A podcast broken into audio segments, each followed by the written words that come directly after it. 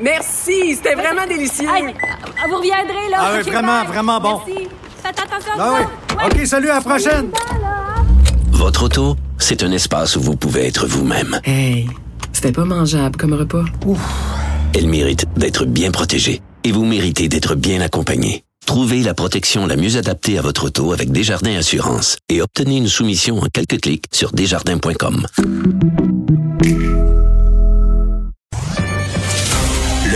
remède à la désinformation. Mario Dumont et Vincent Dessureau.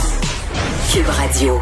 Hier, euh, c'était en toute fin d'émission, à peu près dans ces heures-ci, qu'on on découvrait l'identité. En même temps, ça nous confirmait que c'était bel et bien une madame de Saint-Hubert euh, qui était à l'origine de ces lettres envoyées au président Trump avec du, poison dedans, de la ricine. Ouais, et l'acte d'accusation a été déposé euh, aujourd'hui euh, dans un tribunal de Buffalo, donc contre cette dame de Saint-Hubert, Pascal Ferrier, euh, qui donc on en a su plus un peu parce que dans les lettres, évidemment, euh, elle écrit à Donald Trump en partie euh, pour lui dire qu'elle lui demande d'abandonner et de retirer sa candidature aux bien- prochaines C'est bien élections. raisonnable comme demande. de lui demander, bon, lui offert une porte de sortie, Oui.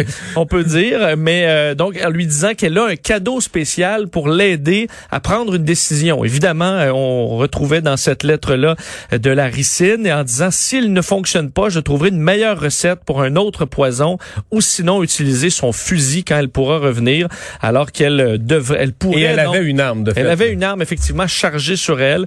Alors elle pourrait, on sait, passer le reste de ses jours en prison si elle est reconnue coupable. La ricine, parlons-en.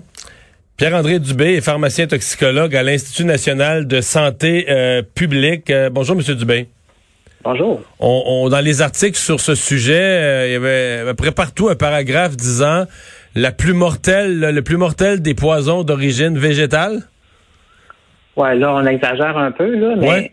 je, je peux remettre tout ça un peu en perspective. Là, c'est d'où vient la ricine, c'est pourquoi on, s'en, intéresse actuellement. En fait, les armes de destruction massive là, comprennent ce qu'on appelle le- les CBRNE, donc les, armes chimiques, les armes biologiques, radiologiques, nucléaires, puis les explosifs.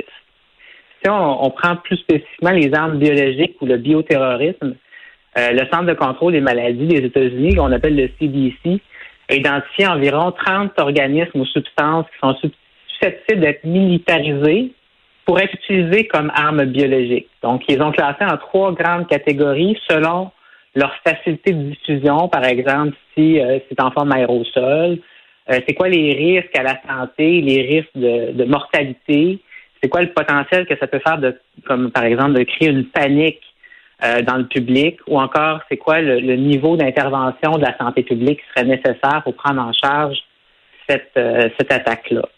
Fait qu'en gros, si on prend la catégorie A, a la catégorie A, B et C. La catégorie A, c'est la plus dangereuse, donc toutes les maladies prioritaires, là, on va prendre par exemple l'anthrax, le botulisme, la peste, la variole ou encore Ebola.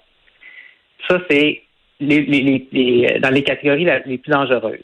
Après ça, dans, les armes biologiques. Dans la catégorie B, c'est celles qui sont plus faibles à modérer parce que ça fait pas tant de mortalité que ça et c'est plus difficile à disséminer où la ricine, elle est euh, incluse dans cette catégorie. OK, donc elle est dans cette catégorie-là. Oui, qu'elle n'est pas dans la catégorie. Parce que c'est pas, ça s'en va pas dans l'air, c'est pas quelque chose qu'on pourrait respirer, c'est quelque chose qu'il faudrait inhaler ou ingérer ou le prendre physiquement, là. Ben c'est ça. Dans le fond, pour la ricine elle-même, elle est irritante, elle est allergisante, elle est potentiellement toxique. OK? Fait que dans l'organisme, la toxine va produire ce qu'on appelle un, un arrêt de la fabrication des protéines qui va tuer nos cellules. Mais ces effets-là, l'effet de cette mort cellulaire-là va dépendre de plusieurs facteurs. Donc, est-ce que la ricine est présente sous quelle forme? Vous l'avez dit, est-ce que c'est en forme de poudre ou en forme de liquide? Est-ce qu'elle est concentrée à 1% ou à 100% si j'ai une, euh, une, une poudre qui est concentrée à 1% de ricine, c'est pas la même chose que si elle est 100% de ricine. Après ça, la boîte d'exposition, vous en avez parlé, la dose. Euh, donc, les gens peuvent en recevoir. Puis, si c'est dans l'air, par exemple, ben là, on peut l'inhaler. Ça peut se retrouver dans, les- dans nos poumons, puis après ça, se retrouver dans notre sang. Soit qu'on se le fait injecter, on l'ingère, donc on l'avale, par exemple, la nourriture ou de l'eau qui est contaminée, ou encore le contact avec la peau et les yeux. Mais ce qu'il faut savoir, c'est que comparativement à certaines maladies, c'est pas transmissible. Tu sais, par exemple, vous, vous avez euh, euh, pris de la ricine, puis vous êtes intoxiqué, vous touchez à votre collègue, il ne il deviendra pas intoxiqué. Là. Non, non, je comprends. C'est pas un virus, c'est pas quelque chose de contagieux, c'est un produit poison. Point. Euh, C'est ça. D'origine, c'est quoi? D'origine végétale, donc c'est une plante? Est-ce que c'est une plante euh, qui existe au Canada? C'est une plante qu'on peut retrouver euh, dans la nature ou c'est une plante que des bandits cultivent? Non, ben c'est une plante, en fait, c'est une plante ornementale en général, là, que- qu'on appelle le ricin. C'est un, peu mêlant, là. la plante s'appelle le ricin, puis la toxine s'appelle la ricine. OK. Euh, mais qu'on retrouve principalement dans les graines de ricin. Euh, puis c'est utilisé là, pour plusieurs. euh, en fait, les graines de ricin sont utilisées pour extraire l'huile de, ric- de, de ricine, qui- de, de ricin qui est à l'intérieur. Et la ricine va se retrouver comme un produit secondaire quand on, quand on fabrique cette huile-là.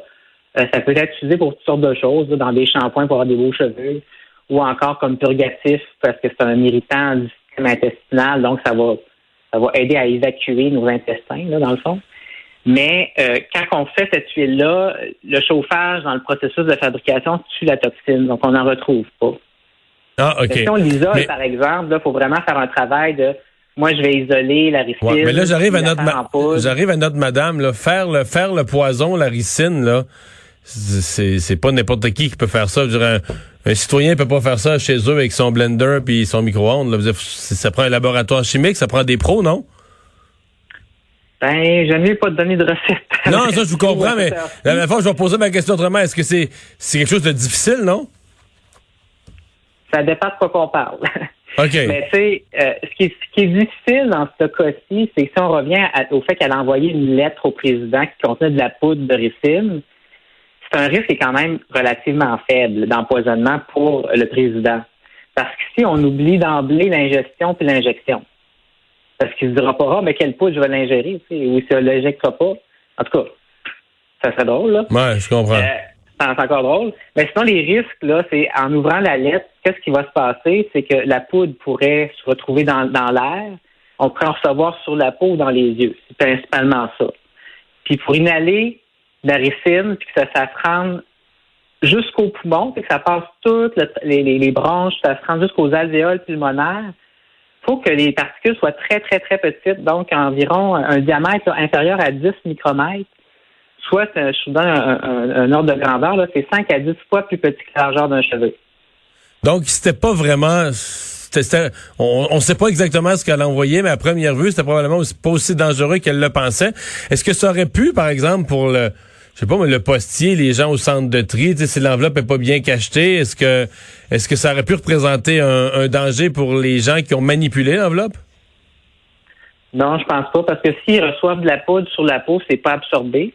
Fait qu'ils n'auront pas d'effet euh, systémique, on va dire, dans tout le corps. Ils ne se retrouveront pas à avoir, euh, par exemple, euh, de l'œdème des poumons, puis euh, décédés parce qu'ils sont étouffés dans leur sécrétion. Là. Ouais. Dans le fond, euh, s'ils reçoivent de la poudre, ils vont se laver les mains, puis ils n'auront aucun effet. Là. Ouais. Mais ingérer, c'est aussi, mettons, mortel que le cyanure ou ce genre de produit euh, dont, dont on dit, bon, c'est létal euh, dès, dès qu'il y a consommation? Ben, en fait, toute substance est létale, ça dépend de la dose. Ouais. Puis ça dépend combien, comment on a réussi à extraire la ricine du ricin, puis à le concentrer. Mais effectivement, ça prend. Là, on parle en termes de microgrammes, euh, une dose qui peut être létale. Ce qui est vraiment pas beaucoup. Donc, ça veut c'est- dire que c'est très C'est létal. pas beaucoup. C'est très létal, oui. Je dis pas que c'est pas létal. Ce que je dis, c'est que la façon que ça a été fait ici, la poudre ne se retrouvera pas, elle n'est pas aérosolisée dans une euh, dans un dispositif permettant de à ce que la poudre se retrouve dans l'air pour euh, intoxiquer tout le monde. C'est pas sous forme d'arme, ça, je veux dire. Je comprends bien. Ben, merci pour ces explications. Euh, Pierre-André Dubé, pharmacien toxicologue à l'Institut national de santé publique. Au revoir. Au revoir.